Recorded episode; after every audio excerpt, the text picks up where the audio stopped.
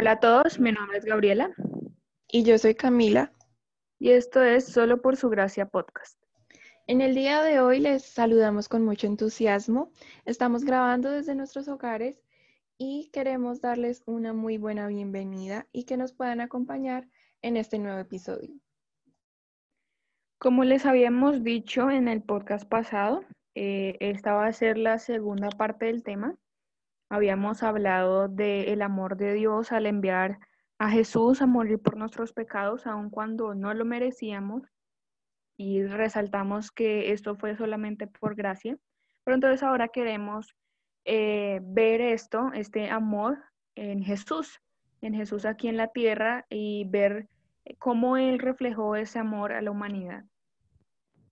Así es, Gaby. Y para esto vamos a enfocarnos en dos partes fundamentales. En una primera parte, ese amor demostrado por Jesús y en una segunda parte, esos ejemplos en donde Él nos muestra ese amor. Así que sin más preámbulos, demos comienzo a este nuevo episodio. Son innumerables las veces en las que Jesús nos muestra su amor por medio de sus acciones diarias y de su compasión.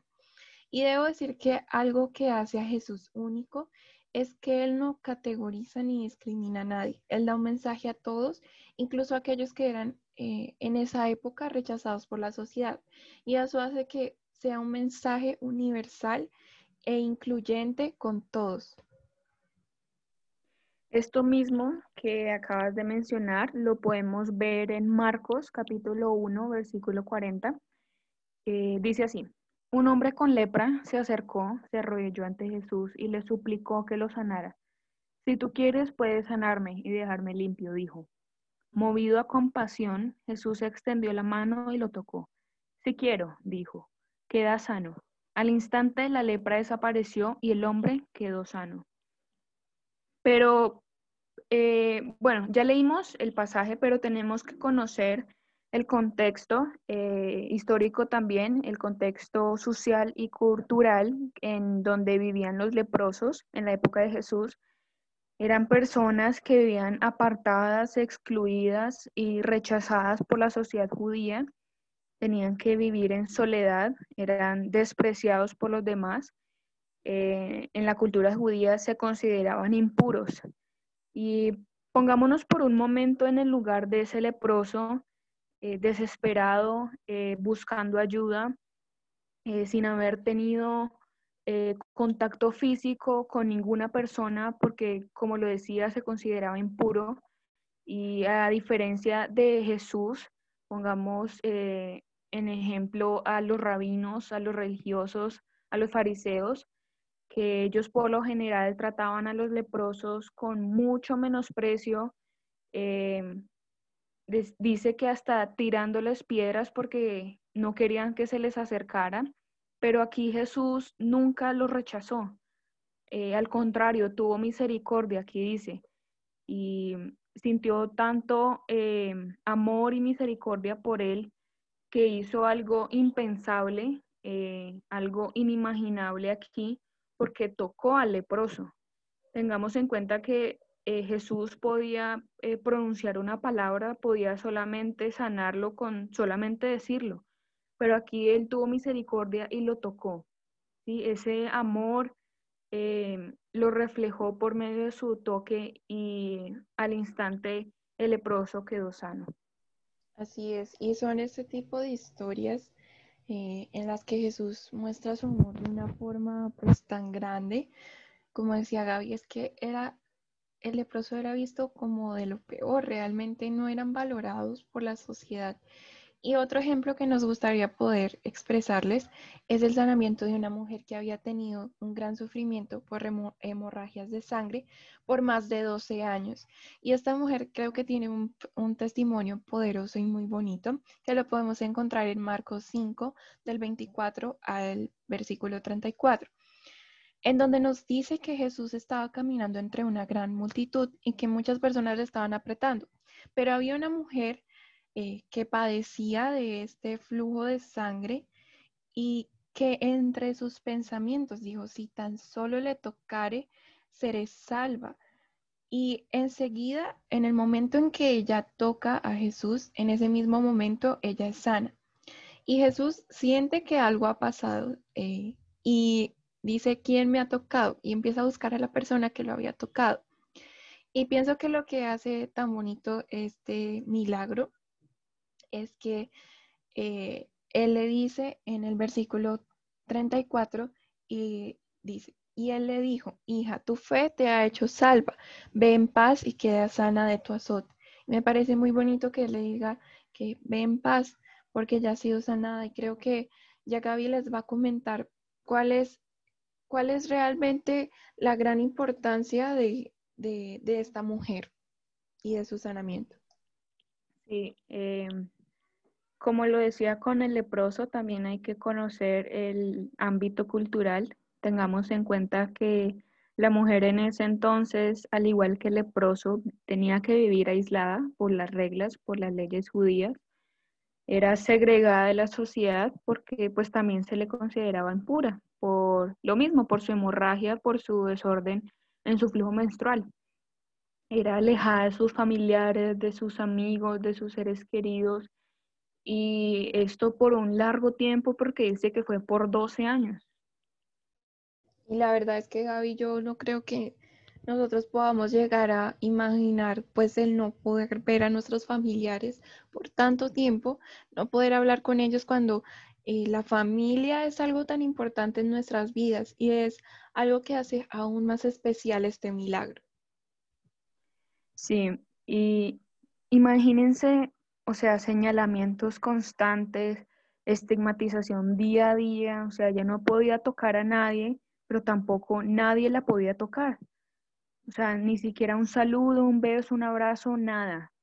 En los tiempos de Jesús, pues ser mujer era ya de por sí un problema, pero esto y padecer una enfermedad que se decretaba como algo impuro era mucho peor, era mucho más grave. Imagínense todo eh, la humillación, el rechazo que recibía a diario esta mujer eh, que vivía sola. Pero aquí vemos que Jesús, al igual que con el leproso, rompe todos los estigmas, todos los prejuicios de la sociedad y sana a la mujer por su fe, por la fe que tuvo ella y demostró un gran amor para con ella. Y yo quisiera hacer una alusión a, lo que estamos viendo en este momento. Muchos de nosotros eh, estamos en una cuarentena. Imagínense estar en una cuarentena totalmente estricta por 12 años. Esta persona no sentía el calor de un humano.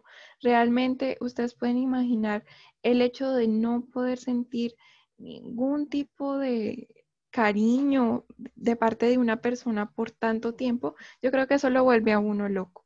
Y, y que nosotros eh, actualmente quizá lo más cercano puede ser esta misma cuarentena, porque muchos de nosotros estamos alejados de familiares y no podemos estar cerca de ellos. Así que quizá es lo más cercano que tengamos a, a este tipo de ejemplo. Y exactamente, y pues no nos olvidemos que no son los únicos dos milagros que suceden o que siguen sucediendo. En la Biblia nos hablan de muchos de ellos, como el del hombre que eh, era ciego y obtuvo nuevamente la vista, aquellos que eran paralíticos o incluso el testimonio de Lázaro y cómo es levantado de, de los muertos. Y todo esto lo podemos encontrar en nuestra Biblia. Exactamente, y pues por eso queremos invitarlos, animarlos a que la lean, a que la estudien, a que la mediten, que puedan profundizar en ella porque realmente hay mucho por conocer. Eh, no son solamente libros eh, históricos, sino que tienen verdades tan profundas que cada vez que uno lo lee, uno con la ayuda del Espíritu Santo encuentra muchos tesoros y encuentra eh, la verdad, la verdad que es Cristo.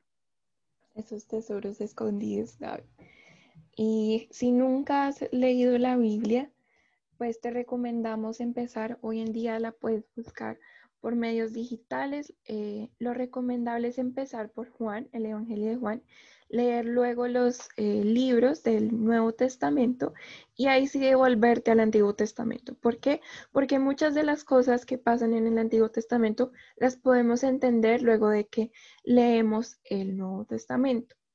Esto claramente Eh, la Biblia tiene muchos mensajes e incluso a pesar de ser creyentes, eh, debemos buscar al Espíritu Santo, del cual hablaremos en otro episodio, constantemente porque esto no solo es de conocimiento humano o de saber leer, sino es de poder tener un entendimiento eh, sobrenatural. Y para finalizar este lindo mensaje, Gaby, deberíamos volver a comentar los puntos más importantes de estos últimos dos episodios.